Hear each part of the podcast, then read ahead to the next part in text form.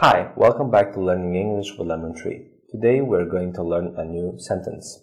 When you finish eating and a waiter asks you if you want anything else and you cannot, uh, you can just say no uh, politely using this phrase. Let's have a look.